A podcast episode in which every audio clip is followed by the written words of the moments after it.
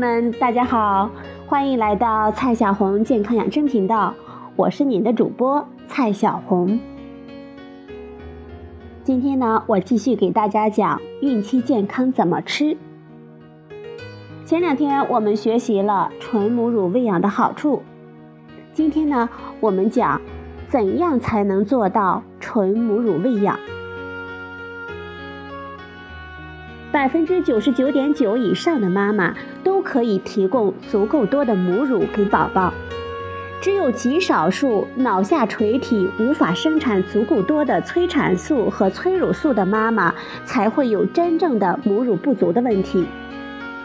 这种问题也可以通过补充催产素或者是催乳素的药物治疗来解决。那么，为什么总会有妈妈说奶水不足呢？如何才能保证有充足的奶水呢？首先，我们要确认是真的奶水不足，还是周围的妈妈或者是婆婆们觉得你奶水不足。要知道，刚出生的宝宝他的食量是非常小的，月子里的宝宝食量呢，它是一直在变化的。第一天每顿吃五到七毫升，第三天每顿吃二十到二十七毫升。一个礼拜的时候，每顿吃四十五到六十毫升；一个月的时候，每顿吃八十到一百五十毫升。况且每个宝宝的食量也不一样，因此判断宝宝有没有吃饱的标准是宝宝的体重增长是否正常，有没有排足够多的尿，宝宝吃完之后是否自己会松开乳头。接下来呢，蔡老师给大家讲纯母乳喂养的几个绝招。第一个绝招，产后头两到三天至关重要，做对了会事半功倍。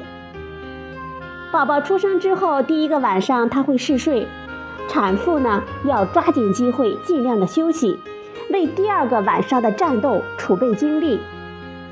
宝宝最好呢与产妇在同一个房间，除了每两到三个小时主动喂奶一次以外，宝宝需要换尿布、拍嗝之类的事物就要交给护士或者是新爸爸了。第二个晚上开始，宝宝会不停的要吃奶，这个时候妈妈就开始要按需喂奶了。要记得，产后头三到五天的母乳是初乳，量会非常的少。但这是正常的，因为此时宝宝一顿也就吃五到七毫升。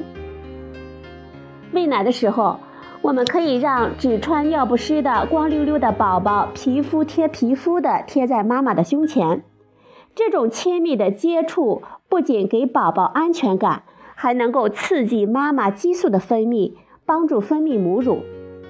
过一会儿，不少宝宝会靠嗅觉去找妈妈的乳头。自己去吃奶，之后每次喂奶之前，我们都可以让穿着尿布的宝宝先与妈妈进行亲密的皮肤接触，会让母乳喂养更加顺利。一般产后四十八到七十二个小时，妈妈就会胀奶。产后一个星期之内，宝宝的体重减轻在百分之十的范围之内，我们都不用担心。第二个绝招，按需喂养，让宝宝饿了就吃，想吃多久就吃多久。一般来说，每两到三个小时喂一次，但是我们不用掐着表到点儿才给宝宝喂呀，而是看到宝宝饿了就喂。宝宝不是机器，也许这一顿离上一顿是两个小时，下一顿离这一顿呢会变成两个半小时。因此，妈妈要学会分辨宝宝饿的表现。比如，我们可以用手指逗逗宝宝的嘴巴，他会张大嘴；宝宝开始寻找乳头；宝宝的情绪有些焦躁。如果宝宝有这一些饿的表现，而且他还没有吃到奶的话，宝宝呢就会开始大哭起来。我们最好在宝宝大哭之前就开始喂奶。以避免太多的空气进入宝宝的肚子里。第三个绝招，尽量不用安慰奶嘴。一旦用了安慰奶嘴，宝宝本来用来刺激母乳生产和喷乳反射的吮吸，就用在了安慰奶嘴上，不利于保持奶量。如果必须使用安慰奶嘴，也不应该在宝宝饿的时候使用。第四个绝招，宝宝学会正确的衔含乳头。前面我们说了，宝宝饿了就吃，这是指每两次喂奶应该间隔一个半小时以上，想吃多久就吃多久，是指每次喂奶时间不超过一个半小时。如果不到一个半小时就要吃奶，一次要吃一个半小时以上。那么很可能是宝宝衔含乳头的口型不对，导致吮吸的效率低下。只有正确的衔含乳头，乳汁才能够有效的从乳房排出，哺乳反馈抑制剂才能够与乳汁一起离开乳房，泌乳细胞才会继续分泌乳汁。否则呢，宝宝不停的吃，却没吃到多少奶。乳房没有及时的排空，导致奶量的下降。妈妈喂奶时间太长、太频繁，导致休息不够，进而催产素分泌不足，喷乳反射不足，宝宝更难吸到奶。于是恶性循环下去，大家呢就会认为，嗯，奶水不够，上奶粉吧。此外，宝宝衔含乳头的口型不对的话，会给乳头造成伤害。增加妈妈的疼痛感，疼痛感太强，不仅会降低催产素的分泌，也会让妈妈害怕哺乳，心理上抗拒哺乳，最终呢放弃母乳喂养。所以说，宝宝正确的衔含乳头至关重要。接下来，蔡老师告诉大家正确衔含乳头的姿势。宝宝的嘴巴张大，嘴唇覆盖出乳晕，嘴唇伸出贴着乳晕或者是乳房，靠挤压乳晕，将存在乳晕里的奶挤到自己的嘴里。吃奶的时候，宝宝的腮帮子是鼓鼓的，下嘴唇是往外翻的，下巴呢几乎贴到或者是贴到乳房。嘴唇上方的乳晕可见部分比下方的乳晕可见部分多一点。正确衔含乳头不会造成额外的乳头疼痛和伤害。刚开始喂奶的前几天，乳头不习惯被吮吸，疼痛是正常的。我们再来看一下不正确的衔含乳头的姿势。宝宝的嘴巴张得小小的。只含住乳头，没有覆盖住乳晕，舌头没有伸出，下巴呢离乳房有一段距离，嘴唇上方和下方的乳晕可见部分一样多，或者是嘴唇下方的乳晕可见部分比上方的多。吸奶的时候，宝宝的腮帮子内陷，乳头会被压出一条明显的痕迹来。不正确的衔含乳头会持续的导致乳头的疼痛、乳头破裂。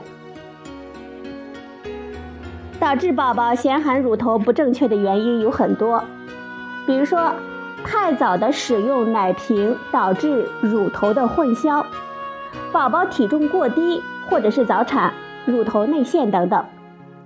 新妈妈在生产完之后，应该尽快的得到护士或者是母乳指导等专业人士的指导，确保学会让宝宝正确的衔含乳头。对于体重过低或者是早产儿这些吮吸能力还比较弱的宝宝，在努力让他们直接吃乳头吃一阵之后，我们可以用杯子、勺子或者是滴管喂蹦出来的母乳，而不是直接用奶瓶喂。以避免乳头的混淆。一般三十二到三十五周出生的宝宝已经能够在不影响呼吸的情况下吮吸乳房并吞咽母乳，只是吃奶的时间可能不会太长。第五个绝招：如果没有医嘱，不喂配方奶粉或者是其他非母乳的液体或者是食物。也就是只有在医生认为需要补充母乳以外的配方奶或者是营养的时候，才按医嘱进行补充。除了用奶瓶喂奶粉容易导致乳头混淆以外，宝宝吃了配方奶粉还会降低宝宝吮吸乳房的次数和时间，进而降低催乳素和催产素的生产。没有及时将乳房排空，奶量自然也就降下来了。本来奶水足够的妈妈，会因为给宝宝喂了奶粉而导致奶水不足。第六个绝招。每次喂奶，让宝宝至少吃空一侧乳房，乳房排得越空，遗留在乳房的哺乳反馈抑制剂就越少，泌乳细胞就会生产越多的乳汁，而且脂肪都在后奶里，至少吃空一侧乳房，才能够保证宝宝吃到足够多的脂肪，有利于宝宝体重的增长。宝宝体重长了。就更有力气吮吸乳房，刺激更多的奶水生产和流出，最终形成良性的循环。第七个绝招，如果宝宝吮吸不充分，可以在喂完宝宝之后再用奶泵泵一会儿。第八个绝招，妈妈尽量和宝宝在一起，夜里和宝宝睡同一个房间。白天也经常和宝宝在一起，这样妈妈看到宝宝，闻到空气中宝宝的气味，就可以刺激催产素的分泌，有利于下奶。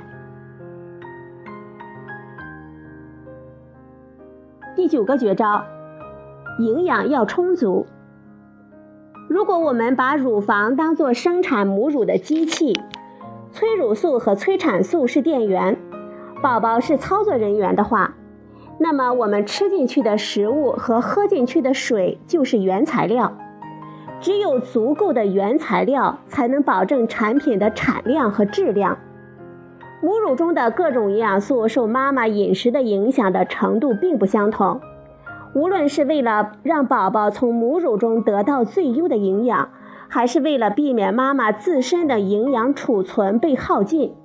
保证妈妈有足够多的精力照顾自己和宝宝，妈妈从日常饮食中得到全面均衡的饮食，这些呢都是必须的。有研究发现，营养良好的妈妈的产奶能力要稍微高于宝宝的需求，大约一天能多产生一百毫升的母乳，所以合理的营养能够让母乳喂养更加的高枕无忧。那么，怎样的饮食才是最适合哺乳期的妈妈们呢？简单的来说，妈妈的饮食中应该有足够多的热量、优质的蛋白质和水。接下来呢，蔡老师具体的告诉你以下几点。第一点，在哺乳期，全天总热量要比平常多三百到四百千卡。也就是总量跟孕中晚期吃的差不多。第二点，适当的多吃一些蛋白质，比如说瘦肉、去皮的鸡肉、鱼、蛋、豆制品、奶。第三，第三点，多喝水或者是不含油的汤，每天应喝至少四升的液体。如果喝鸡汤、骨头汤。我们可以把煮好的汤放入冰箱冷藏，等汤上面的油脂凝结成固体之后，捞起后丢弃，再把汤加热以后使用。第四点，少吃多餐。每次喂完奶之后都会觉得有点饿，可以在喂奶的同时，或者是喂奶结束之后吃顿营养均衡的小餐。给我们的身体持续的营养供应，来保证母乳生产的需求。不要等到特别饿的时候再吃，因为吃的次数多，所以每顿不要吃太多，吃到不饿了就停，否则全天的总热量就容易超标，热量超标了就容易长胖。第五点，多吃钙含量高的食物。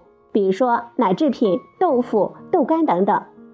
如果没有办法从饮食中获取足够多的钙，可以适当的服用钙的补充剂。第六点，吃大量的各种颜色的蔬菜。第七点，每天依然吃孕妇维生素片。第八点，每周至少吃两次鱼。只要大家做到以上几点。妈妈呢，就可以从日常饮食中得到全面均衡的营养。我们继续看第十个绝招：休息要充足。若夜里喂奶，白天要补觉，心情放松愉快，适当的活动，喂奶的时候按摩乳房，这一些都有利于催产素的分泌，加强喷乳的反射。第十一个绝招：采用舒服的喂奶姿势。喂一顿奶中间可以换个姿势，更换姿势有利于婴儿把奶彻底的吸空，避免乳腺管的堵塞，也有利于提高和保持产量。哺乳时正确的姿势能够避免妈妈后背肌肉或者是脖子的过度疲劳。还能够让宝宝喝奶呢，喝得更安全。同时，妈妈切记不要俯身去喂宝宝，而是要将宝宝抱起，或者是用枕头垫高，让宝宝来靠近你。此外，宝宝的头和身体要在一条直线上，别拧着。舒服的姿势能够让母乳喂养更加的顺畅。新生儿采用躺位的姿势，有利于妈妈得到更多的休息和伤口更好的恢复。